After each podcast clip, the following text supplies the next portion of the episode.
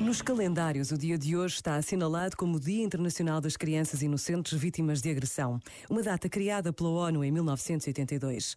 É muito doloroso reconhecer que o tempo passa, mas a vida de milhares de crianças inocentes, seja em países longínquos ou ao nosso lado, na nossa rua ou no prédio, continua a ser destruída pela violência, tantas vezes nas suas próprias casas.